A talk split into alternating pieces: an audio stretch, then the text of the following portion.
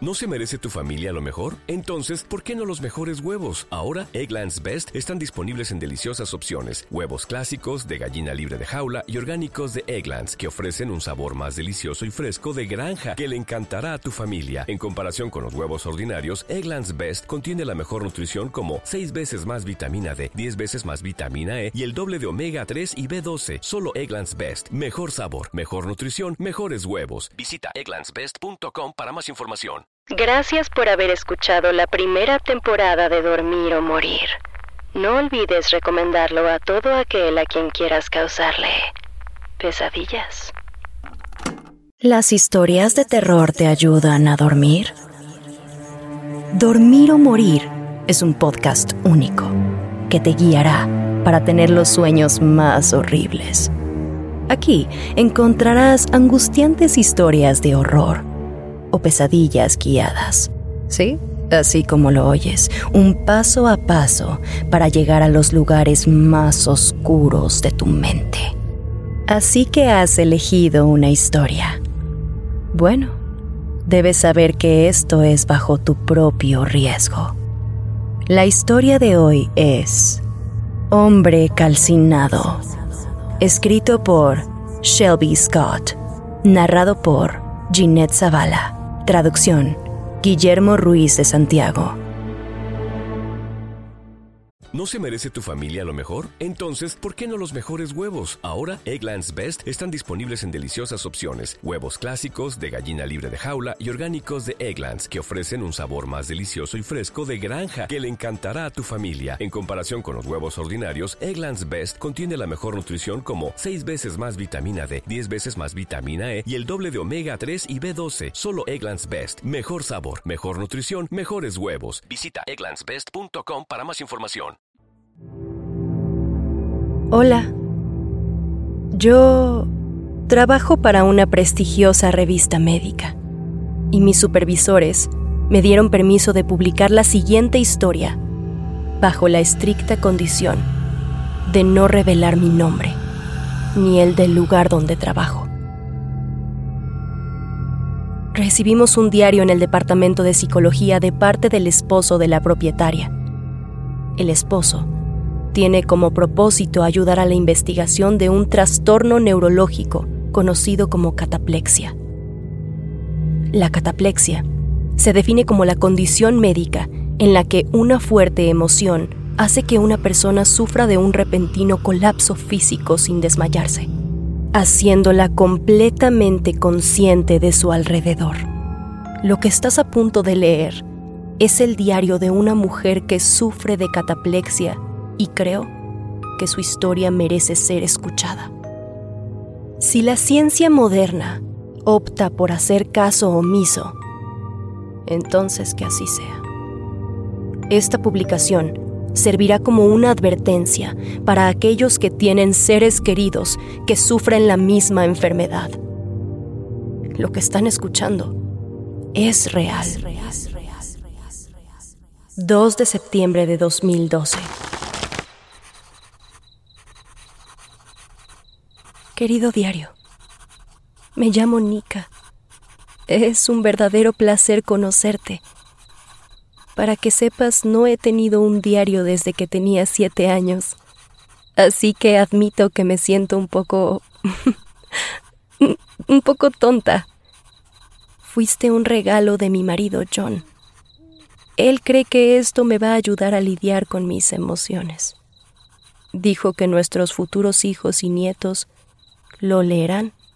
Pero yo tengo la sensación de que se va a quedar abandonado bajo mi cama por los siguientes años, acumulando polvo junto a aquella bufanda que nunca dejé de tejer.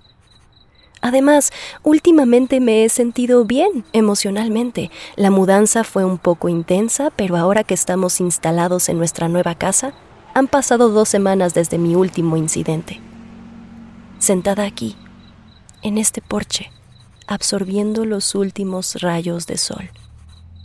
Tengo que irme diario. John está llamando. Creo que va a poner Breaking Bad en la tele. Estamos viendo la última temporada. Te escribo pronto. 3 de octubre de 2012. Han pasado algunas cosas y siento como que me estoy volviendo loca. Me he acordado de que tengo este diario y quizás escribir todo me ayude a poner mis ideas en orden. Como cuando Shaggy y Scooby-Doo tienen miedo del monstruo y Vilma le arranca la máscara así como si nada. Necesito que seas mi Vilma diario. Por favor. Te haré un resumen. Con suerte, al escribirlo todo, veré lo estúpido que es todo esto. Entonces será una historia divertida para contar en Navidad. ¿Recuerdas cuando Nika pensó que había un fantasma en su casa? Ah, esa Nika tan brillante y creativa. Es lo que probablemente dirán de mí. Bien, entonces, primero lo primero. He estado teniendo muchos episodios últimamente. Las medicinas que antes funcionaban parece que simplemente ya no funcionan. Sirven si estoy súper feliz o incluso cuando escucho malas noticias en la radio. Llegué a pensar que mi cataplexia estaba de alguna manera curada, pero no fue así. Ahora es diferente. No tengo que oír o ver algo para caer al piso inmovilizada. Por ejemplo, hoy que estaba subiendo las escaleras y sucedió, estaba recogiendo la casa un poco, llevando algunas toallas frescas hasta el closet y ¡boom! Sentí la sensación de tristeza más intensa que he sentido nunca y mi cuerpo se inmovilizó de repente. Y de alguna manera me las arreglé para no caerme por las escaleras. Gracias a Dios las toallas que sostenía amortiguaron el golpe contra el suelo. Unos días más tarde me encontraba bañándome cuando de repente sentí esta abrumadora sensación de temor, como cuando algo malo va a pasar, como si alguien me acabara de decir que toda mi familia estaba muerta. Después sentí como mi cuerpo se congeló. Me dejé caer. Me golpeé con la bañera y se me hizo moretón gigante en la cadera y en el muslo derecho también. Por suerte, John estaba en casa y escuchó el ruido. Si no, me pude haber ahogado. Llamé a mi madre y le pregunté si alguna vez había tenido estos episodios sin razón aparente. Y me dijo que no. Me dijo que siempre había un motivo. Programé una cita con mi médico, esperando recibir algunas buenas respuestas porque estar cubierta de moretones definitivamente no era mi estilo. La siguiente página se escribió con letras grandes y desordenadas, no de la forma limpia con la que acostumbraba a escribir Nika. 12 de octubre de 2002. Esto tiene que terminar. Le dije a John que me iba para no volver jamás. 15 de octubre de 2012. Perdón por haber sido tan cortante, diario. Tenía que irme. John estaba devastado. No me cree cuando le cuento lo que está pasando. Piensa que estoy inventando excusas solo para alejarme de él. Pero no es así. Él es el amor de mi vida. Pero no podía quedarme en esa casa ni un minuto más. Metí algo de ropa en una vieja maleta y conduje las seis horas hasta la casa de mi madre y mi padrastro. Ahora que he tenido unos días para calmarme, siento que escribir lo que me pasó es lo que tengo que hacer. Estaba sentada en el sillón viendo la tele. Era tarde, casi la medianoche. John estaba en casa de un amigo jugando cartas y me dijo que llegaría a casa pasadas las dos de la mañana. Yo estaba viendo alguna película vieja que no recuerdo. Lo que sí recuerdo es que nuestro sillón apuntaba a la tele. Y desde ese mismo punto también se alcanzaba a ver más allá de la cocina, más allá de la puerta corrediza de vidrio que lleva a nuestro patio trasero.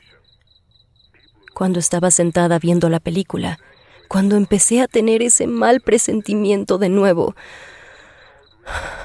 fue suficiente como para dejar de ver la película e intentar mirar a mi alrededor.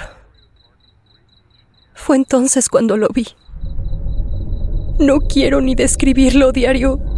Siento que puede oírme o algo así. Y estoy escribiendo esto como evidencia. Estaba de pie, fuera de las puertas corredizas de cristal.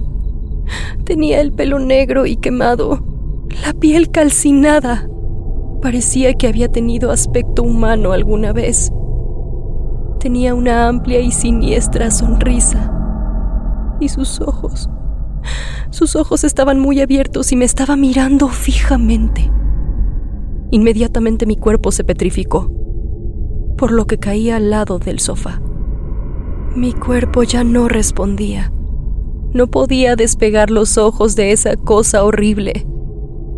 Lentamente, él tomó la puerta para abrirla y parecía que de su mano salía humo o vapor. La puerta se abrió lentamente e inmediatamente el olor a basura quemada y a descomposición me golpeó en la cara. Creo que fue el olor lo que me hizo reaccionar. Recuperé el control de mi cuerpo y me levanté lo más rápido que pude. La cosa había desaparecido.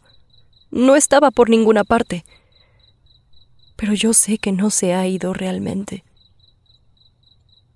Sigue ahí, esperándome. John llegó a casa minutos después. Estaba un poco borracho y creo que se sintió confundido al verme sentada en la entrada de nuestra casa, llorando descontroladamente. Sobre todo porque empecé a gritar que había un monstruo adentro. Intentó hacerme entrar. Yo me negué, pero él me cargó hacia adentro. Hice mi maleta mientras discutíamos. Estúpidamente le conté a mi madre y a mi padrastro lo que había pasado y ahora solo me miran con ojos de lástima, los mismos ojos que le darían a un anciano con demencia. Mi madre me hizo una cita con mi antiguo médico. Te escribo pronto, diario. 23 de octubre de 2012. Creo que es hora de volver a casa. Extraño a mi esposo. El doctor dice que solo son alucinaciones y yo le creo que esto es un efecto secundario de mi condición y me ha dado antipsicóticos. Me dan mucho sueño, pero mientras no vuelva a ver al hombre calcinado, valdrá la pena. Primero de noviembre de 2012. Esta vez se acercó más. Anoche salí de nuestro cuarto.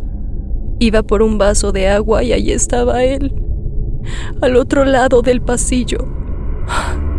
Ese olor ese inconfundible olor era el mismo de la última vez. Tenía esa sonrisa aterradora, el humo que salía de las grietas por su piel negra. Estaba desnudo. Mi cuerpo se congeló. Caí al piso por lo que solo podía ver sus pies. Se movió lentamente hacia mí. Sus pisadas dejaban hollín y restos de piel en el piso. Piel seca. John me oyó caer. Vino a mi lado y me ayudó a incorporarme. Vi cómo el hombre calcinado se llevaba un dedo a sus repugnantes labios. Entonces habló. Con un profundo gruñido animal dijo, Solo pensarán que estás loca. Y tenía razón. 2 de noviembre de 2012. Tal vez solo estoy loca. 20 de diciembre de 2012. Prendió fuego a nuestro árbol de Navidad. Sé que esta vez John lo vio, pero ¿por qué no lo admite? ¿Por qué prefiere hacerme creer que estoy loca? No estoy loca. No sé quién es el hombre calcinado, pero ahí estaba. Y vi cómo John lo observaba. Apareció en la sala mientras yo estaba envolviendo regalos. Al verlo me quedé inmovilizada en el suelo y él se rió, con el humo saliendo de su boca abierta. rozó con sus dedos las ramas del árbol y de inmediato se envolvió en llamas. Cuando John olió el humo, entró corriendo. El hombre, calcinado, casi pudo tocarme esta vez. Incluso estiró los brazos para agarrarme con la piel partida y la sangre saliendo de sus heridas y con ese maldito olor a putrefacción. Sé que John pudo verlo a través del fuego. La mirada de su rostro era de confusión y cuando se inclinó para vomitar estaba segura de que lo había visto. El hombre calcinado retrocedió hacia el fuego, desapareciendo pero solo por ahora. Tan pronto como pude volver a moverme, tomé el teléfono y marqué al 911. Pero John no quiere hablar conmigo. Creo que me tiene miedo. 28 de diciembre de 2012. Pueden encerrarme, pero el hombre calcinado me seguirá visitando. La siguiente carta no tiene fecha. Está escrita con una extraña tinta marrón y las hojas parecen haber sido rociadas con gotas de agua. Recogí los adornos derretidos de nuestro árbol de Navidad. Grité mientras veía los restos de nuestra sala. John solo me miraba con lástima. Pensé que era porque me creía. Tuvieron que inmovilizarme y sedarme.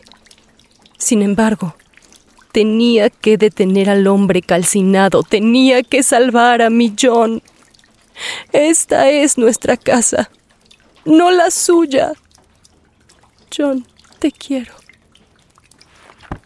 Ahora, aquí es donde termina el diario. Visité a John para reunir más información y dice que Nika volvió a casa esa noche Dice que llevaba una bata de hospital y estaba completamente empapada, que se despertó alrededor de las tres de la mañana y la vio caminar por los cuartos de la casa. Se alarmó, ya que ella había sido internada por orden judicial en el Centro de Salud Mental local tras provocar un incendio en su casa. La consideraban un peligro para sí misma y para los demás. Grabé nuestra conversación y creo que es mejor que transcriba el resto palabra por palabra. Dice John. Olí ese olor del que hablaba en su diario. Era como basura quemada y carne podrida. Salté de la cama.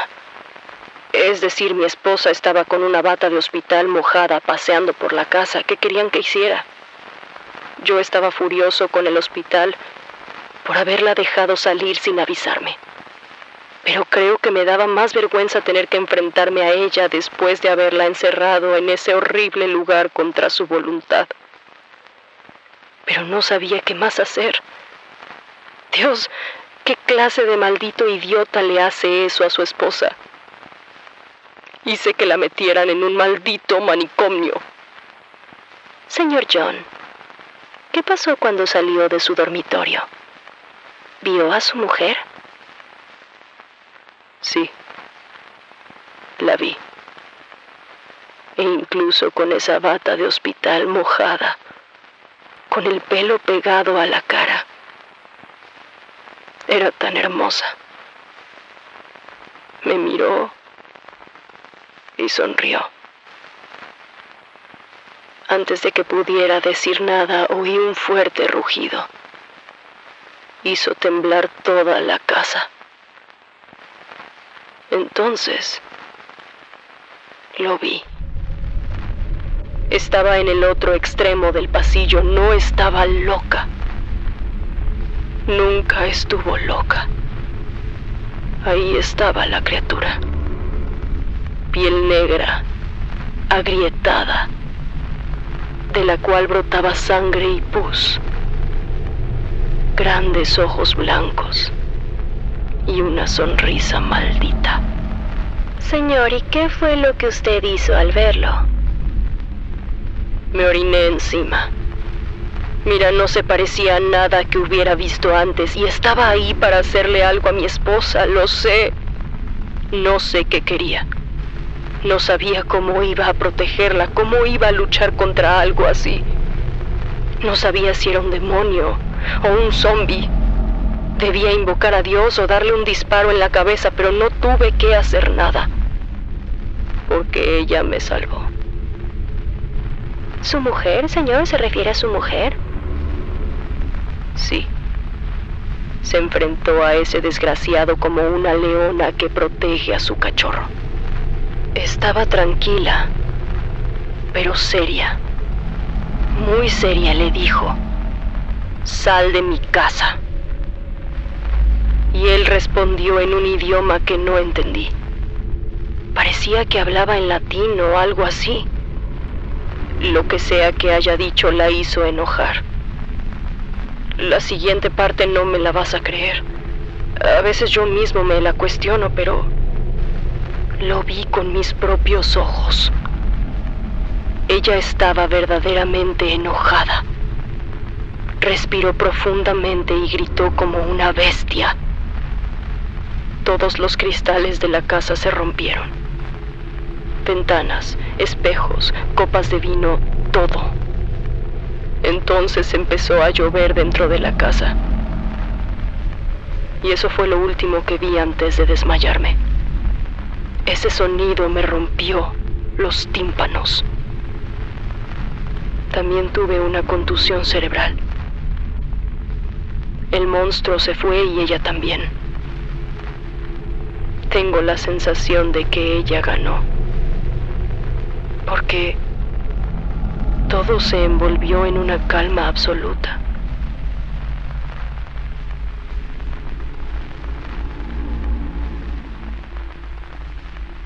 ¿Y no la ha vuelto a ver desde esa noche, señor? No. Probablemente no querrá ver a su imbécil esposo, el que la internó en lugar de ayudarla. Señor John, es difícil preguntarle esto, pero ¿sabe que su mujer fue encontrada muerta en el centro psiquiátrico esa misma noche? La hora estimada de su muerte fue a las 3 de la mañana. Se ahogó en una bañera. Dijeron que fue un suicidio. Pero había quemaduras de tercer grado en sus brazos y en su garganta. Nunca pudieron dar una explicación sobre eso. Pero lo sé. Al final, él la atrapó. Pero fue un error. Porque ella luchó. Bien, ahora aquí se acabó mi conversación con John. Él se cambió de casa, pero aún conserva el hogar en el que vivió con Nika. No me ha sabido decir por qué no ha podido venderlo. Entonces yo visité la casa que estaba intacta desde la noche del incidente, hace casi cuatro años. John me había dado una llave de la puerta principal. Las ventanas estaban completamente rotas, había lonas de plástico amarillentas cubriendo cada una de ellas. Atravesé la puerta y parecía que los adolescentes de la zona habían convertido la antigua vivienda en una casa de fiestas. Había latas de cerveza, envoltorios de condones por todas partes. El interior había sido destruido en su mayor parte. Pero hubo una serie de cosas que llamaron inmediatamente mi atención. Estaba en el sillón de la sala donde se podía ver la puerta corrediza de vidrio, cuando Nika había visto por primera vez al hombre calcinado. En otra esquina, las paredes y la alfombra estaban quemadas. Supuse que era el lugar donde se encontraba el árbol de Navidad antes de que ardiera en llamas. Las escaleras estaban cubiertas de grafitis pintados con spray, y en el barandal había pequeños corazones tallados, rodeados de iniciales. A medida que subía, cuanto más me acercaba al segundo piso, peor era el estado de los escalones. Estaban hinchados y deformados, y cuando llegué arriba sentí una presión en el techo. Admito que hasta ese momento seguía siendo increíblemente escéptica sobre la historia que John me había contado. Mi teoría era que Nika había tenido alucinaciones y que había sido ella la que había iniciado el fuego. Una ama de casa con un brote psicótico y con una necesidad desesperada de atención. claro, por parte de un marido poco comprensivo. nunca falla. Pero el pasillo al final de la escalera parecía un campo de batalla. En el otro extremo había sucedido un gran incendio. Las paredes estaban negras y tenían huecos. Había marcas negras de quemaduras que se extendían hasta el techo. Del otro lado del pasillo había manchas de agua, pintura y moho. Esa noche volví a mi habitación de hotel, satisfecha con mis hallazgos. Me puse en contacto con mi jefa y ella elogió mis esfuerzos, pero dijo que no era el tipo de historias que se publicaban en nuestra revista, lo cual entendí y le dije que volvería a la oficina el lunes. Esa noche me desperté alrededor de las tres de la mañana. Estaba teniendo una horrible pesadilla sobre el hombre calcinado, y fue tan real que casi pude olerlo. No es raro empezar a tener pesadillas mientras se trabaja en un caso intensamente. Y yo no soy alguien espiritual, pero este caso realmente me afectó. Fui al baño a echarme un poco de agua en la cara sudada y resbalé con un charco de agua que había en el suelo. Me agarré al lado de la bañera para apoyarme y mi mano cayó sobre un papel mojado. En tinta marrón estaban escritas las palabras viene por ti. Reconocería esa letra en cualquier lugar. Nika. Puedo sentirlo. A veces puedo olerlo. Nunca lo veo. Y creo que es porque no sufro cataplexia los que padecen esta enfermedad y otras afecciones similares como la parálisis del sueño y la narcolepsia pueden ver cosas que nosotros no. Sus padecimientos les permiten poder mirar detrás del oscuro velo. Durante sus ataques, se mueven entre nuestro mundo y el de las sombras. No puedo ver al monstruo que me acecha, pero sé que me está acosando, que se está acercando. Esta será la última vez que hable de él. Como dijo Nika. Siento que hablar de él lo invoca. Así que por favor, por el amor de cualquier Dios en el que creas, Ayuda siempre a tu familia cuando te digan que han visto a alguien de pie en la esquina de la habitación. Créeles, porque lo que están viendo es real.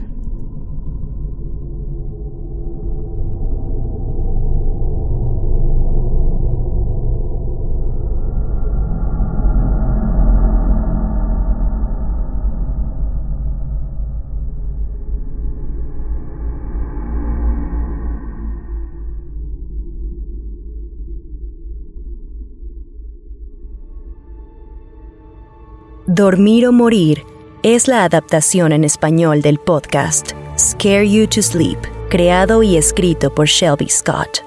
Este podcast es producido por Guillermo Ruiz de Santiago, narrado por Ginette Zavala, Daniela Nietzsche, Fernanda Carrasco, diseño de arte Alex Villalobos. Suscríbete y recomiéndalo a quien quieras causarle pesadillas.